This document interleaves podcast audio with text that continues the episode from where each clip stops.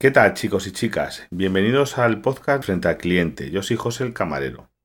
En el día de hoy tengo aquí en directo y en persona a una invitada a petición de los oyentes, sobre todo de Fran, del podcast Detrás de la Verdad, donde desde aquí le mandamos un, un saludo, porque, bueno, ya sabéis a quién tengo, a Sara. ¿Qué tal, Sara?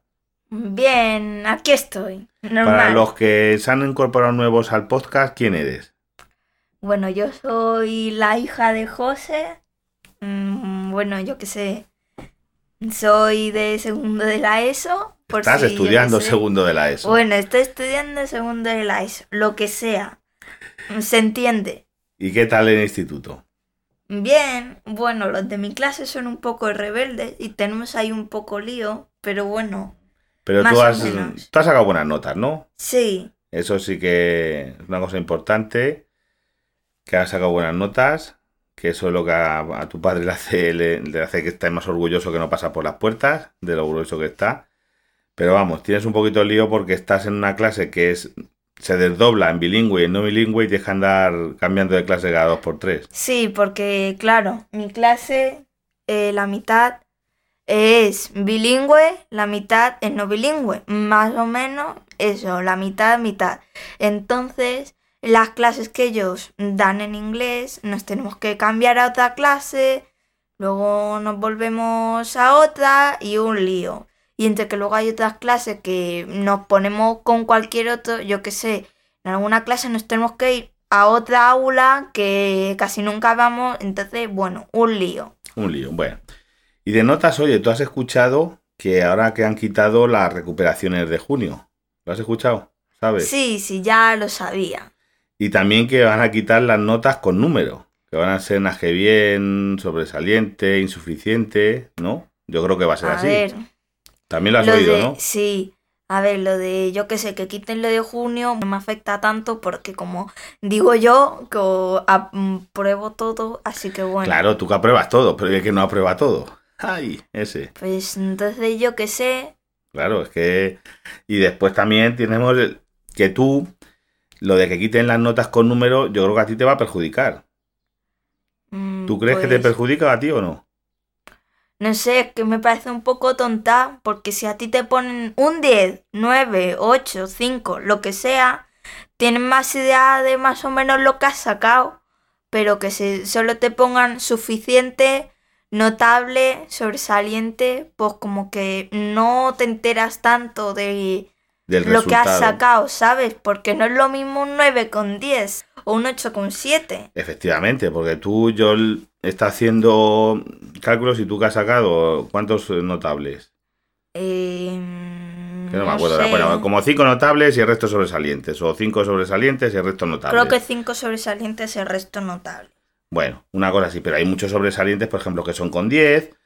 Hay notables que a lo mejor son con 8 y pico. Claro, eso te hace una media. Yo no sé cómo luego harán las medias para el tema de pasar a la universidad, de sacar. No lo sé, porque claro, es que no es lo mismo, es que es una horquilla muy amplia o un insuficiente. No es lo mismo un insuficiente con un 1 que un insuficiente con un 4,5. No lo sé. Eso cómo lo solucionan los luego a la hora de, de hacer las notas, no lo sé. No sé, es que también si es un poco rollo, porque tú imagínate que has sacado un notable, a lo mejor te imaginas, no, pero es que estoy muy cerca del sobresaliente, pero luego has sacado un 7, un 7 pelado, ¿sabes? Claro, Entonces, te, ah, mm, yo qué sé, si te dicen, has sacado un notable, te abre como más espectro. Entonces, que si te dicen, has sacado un 7, porque ya dices, bueno, he sacado un 7, podías haber sacado un 8, no sé qué, pero seguiría en el notable. sí, O luego que sacas un 8, pero dices, bueno, es que estoy más cerca del sobresaliente. no sé, eso yo creo que cada día la educación va peor. Lo de que incluso que se pueden pasar con dos asignaturas troncales como matemáticas y lengua, que se puede pasar de ciclo con una asignatura pendiente, no sé, yo creo que igual que hay una cosa que a mí no me gusta. No me gusta que tú te haya tocado, por desgracia, oye, lo que nos dice tu tutora en la reunión que tuvimos, que fuimos cinco padres. ¿Sabes que fuimos cinco padres? Sí, sí, yo te dije, mm, va a haber cinco padres. De suerte va a haber seis. No, no, si acertaste, acertaste. Yo creí que iba a haber un poquito más. Eh, Se lo dije a la tutora, digo, tenemos una porra entre Sara y yo de cuántos padres venimos. Y la ha ganado Sara porque ella ha dicho menos que yo. Yo decía, no, hombre, habrán, dirán 10. Digo, no voy a decir ni la mitad, voy a decir 10. Y no fueron ni, solamente fuimos cinco. Y encima, dos, que nos dijo la tutora allí, delante de la gente, no, bueno, eh, que eran los dos mejores de la clase, tú y otra compañera tuya, que fuimos los padres que incluso de los, los chicos que a lo mejor necesitaban más que fueran sus padres, pues no fueron. Pero que dice que soy la peor clase, de las peores clases del instituto. Que hay Sí. los más gamberros y eso. Y a ti, ¿tú crees que eso te perjudica a la hora de aprender? Pues sí, porque es como, yo qué sé, en la clase de matemáticas, por ejemplo, que ahí tenemos un rollo, pero no sabe qué rollo tenemos. Ahí hay mucho lío. Pero bueno, aparte de eso, sí que es como más difícil que el profesor se ponga a dar las cosas, porque que si le tiene que decir fulanito, cállate, cállate, cállate, que si tiene que poner un parte, que no sé qué. Y pues al final no te enseña nada y luego llega la hora que hay que hacer el examen sí o sí, porque llega un momento que no lo puedes aplazar más. Claro. Tienes que hacer el examen, pues a lo mejor vas y no te, no te has enterado de la mitad. Entonces, Sí, a mí ves es un sistema que, oye, a ver si el año que viene tenemos suerte y te toca una clase mejor, pero pues es que yo creo que a mí me gusta el sistema americano. ¿Tú sabes cómo es el sistema americano? que creo que era de que ponen a los listos una No los listos, la gente que, vamos, no es una cuestión de listos o menos listos, de gente que tiene interés y tiene un buen comportamiento y con gente que no, y otros que no tienen interés, porque hay gente que va al instituto, nos dijo un padre que fue, que ese sí que fue hombre, dice, mira, mi hija es que no quiere venir, viene porque es obligatorio, pero no quiere venir, no quiere eso, yo no puedo hacer nada. ¿Qué hace ese padre?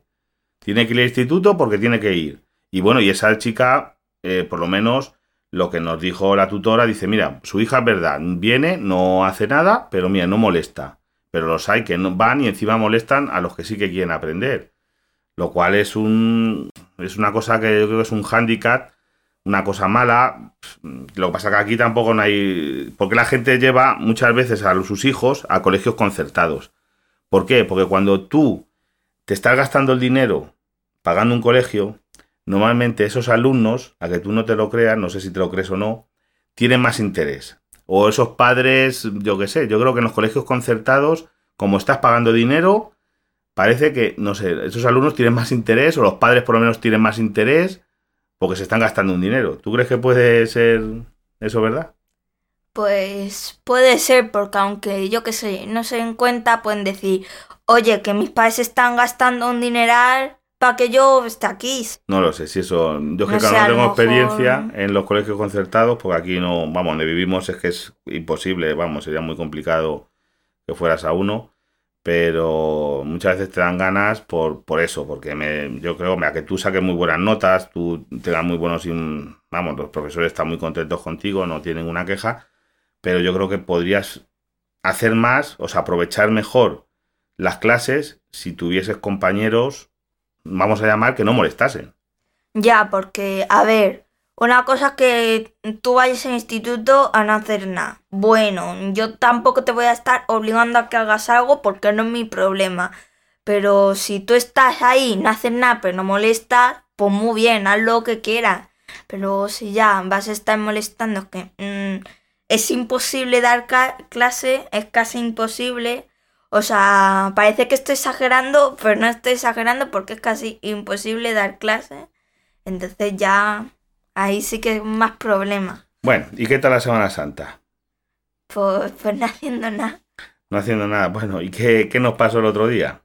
Pues bueno, la Semana Santa fue bien hasta que pasó el miércoles. Claro, sí. El miércoles eso fue, vamos.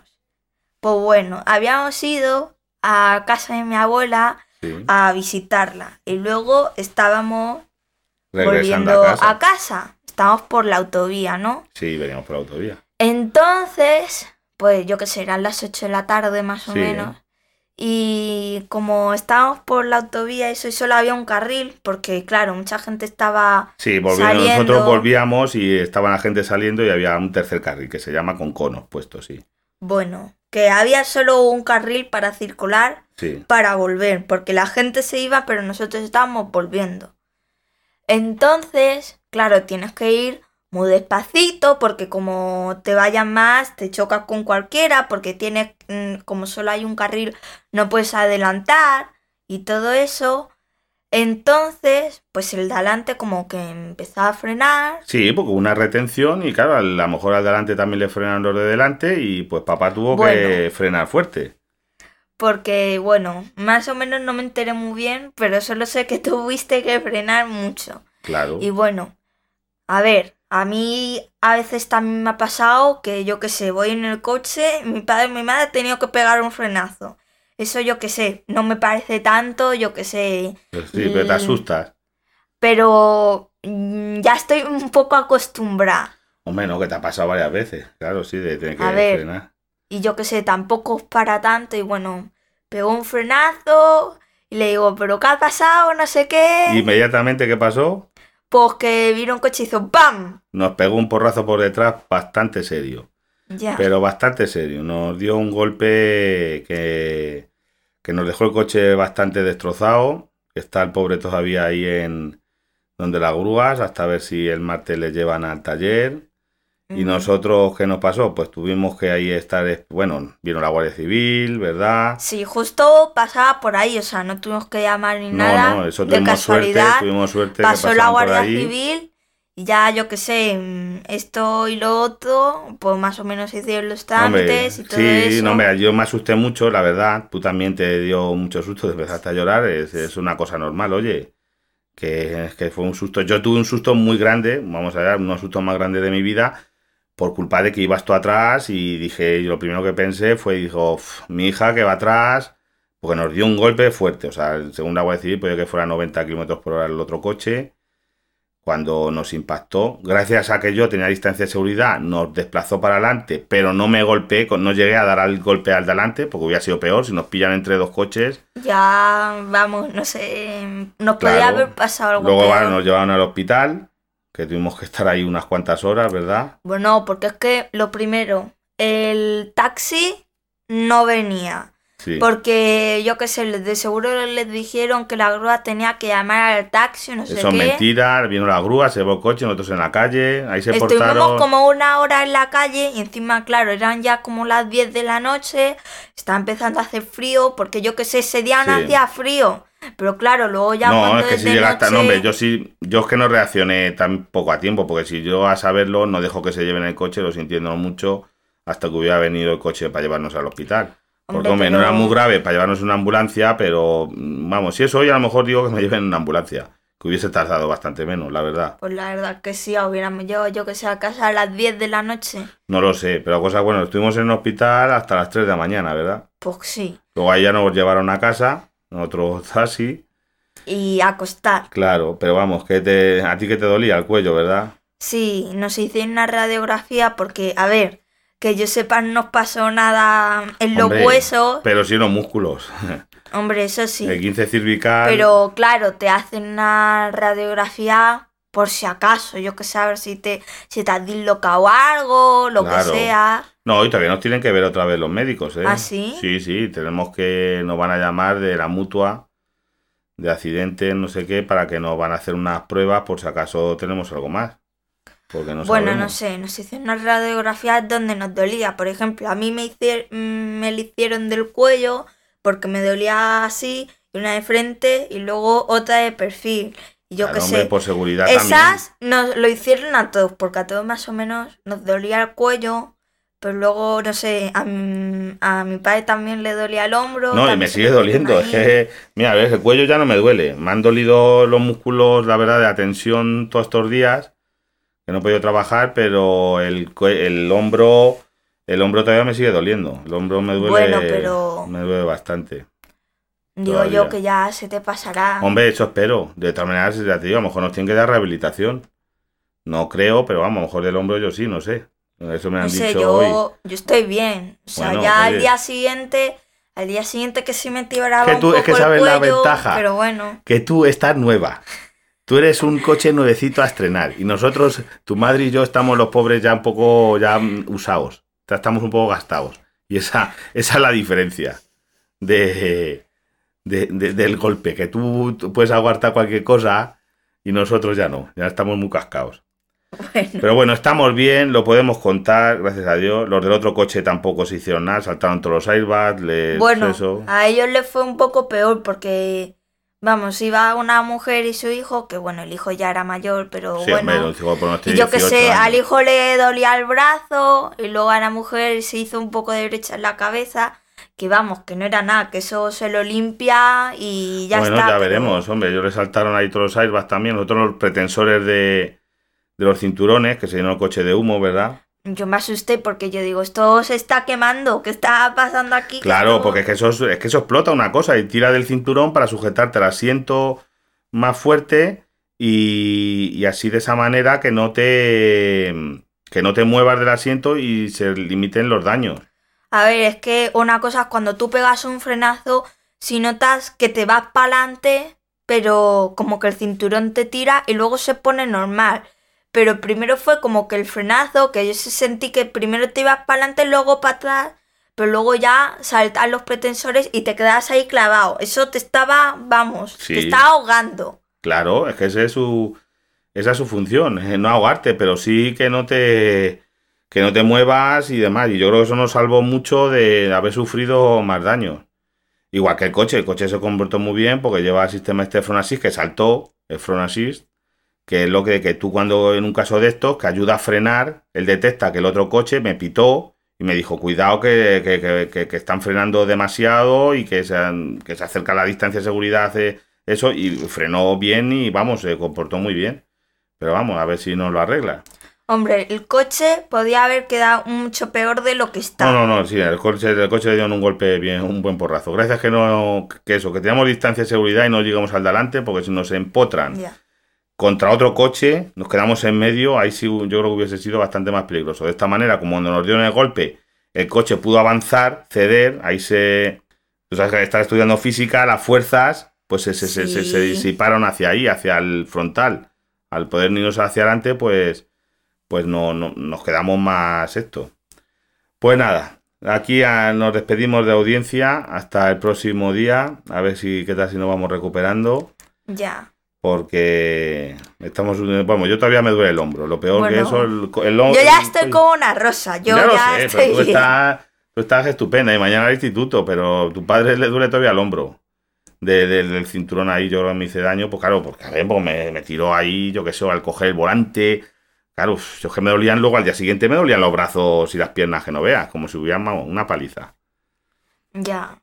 bueno, pues nada, estudiar, hacer aquí, vamos, un trabajos, que te has tirado todo el- toda la Semana Santa haciendo trabajos Sí, de eso, esto. bueno, eso, eso, eso es otra cosa. Ya tienes una cosa que contar en el instituto cuando vaya mañana. Eso sí. He sufrido el primer accidente y esperemos que sea el último de tu vida, Pues sí. porque yo no, no, accidente no. Y mira que yo a veces, mm, yo que sé, me he preguntado, ¿qué pasaría si me pasa algún accidente de coche? Pues Yo qué sé. Me he planteado eso y yo me pongo, ¿qué pasaría? Yo qué sé. No, pero mira, ¿qué cosa has aprendido muy importante del accidente? ¿Tú qué crees que has sacado en eso? Pues ¿Qué, hay que, qué hay que hacer? Llevar el cinturón Llevar el cinturón. Siempre, para eh, cualquier desplazamiento, por pequeño que sea, que nunca se sabe cuándo te van a pegar un porrazo. El cinturón es muy importante. Si no llegamos a llegar, ¿tú te imaginas que no hubiese llegado al cinturón? Vamos, salimos. No, que Salimos puedes salir volando. por eso, te puedes, bueno, te puedes, los daños físicos pueden ser grandísimos. Y después, tú no porque no conduces, pero para que conduzca, mantener la distancia de seguridad, porque nunca sabes lo que te puede pasar. Cuando se circula con tanta densidad de tráfico, la gente, yo he visto a gente circulares cada dos metros del de adelante. Que no, que hay que mantener una distancia que tú puedas frenar. Si el delante frena a tope, que tú te dé tiempo, porque tardas en reaccionar, se tarda un segundo a que... A mí es que me pitó el coche, me pitó el front assist, de decir, como el- cuando el delante empezó a frenar tan fuerte, me, empezó a pitar el front assist de, frena, y yo frené y el coche frenó a tope y se quedó a buena distancia y eso, pero claro, que vino detrás no mantenía distancia, no se enteró, yo qué sé, y nos atizó ahí. Porque yo no lo oí a él frenar ni chirriar ruedas, ni yo sé, no lo sé. Pero bueno, que todos sean los males estos, que lo podamos contar, que se lo podamos contar aquí a la audiencia. Ya.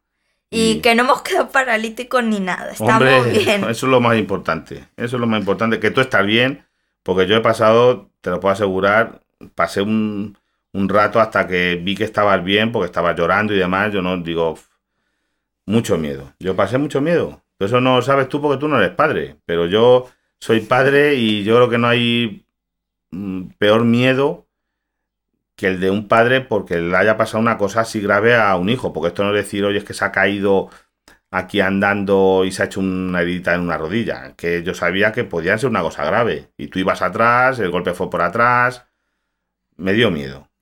Bueno. Ya al principio estaba como un poco medio mareada. Hombre, o sea, nos ha molado, del impacto, es que, que yo produce qué una conmoción cerebral también y todo. Hombre, pero a ver, que yo sepa, no me ha pasado nada. Yo qué sé, Que estoy, sí, estoy aquí vivita y coleando. Y gracias a Dios. Y mis piernas y mis brazos se mueven. Eso, muy importante. Bueno, pues nada, ahora sí que nos despedimos. Hasta el próximo podcast. Y a ver si ya aquí, yo qué sé, para el verano te comprometes a grabar otro. Sí, podemos grabar mm, cinco si quieres. Para el verano. Sí. Bueno, aquí queda grabado, 5. No me lo creo yo eso porque luego, pero bueno, vamos a decir que sí. Bueno, chicos, hasta el próximo podcast. Los métodos de contacto, ya sabéis, como siempre, en Telegram, arroba frente al cliente y en Twitter, arroba frente al cliente. Todo junto.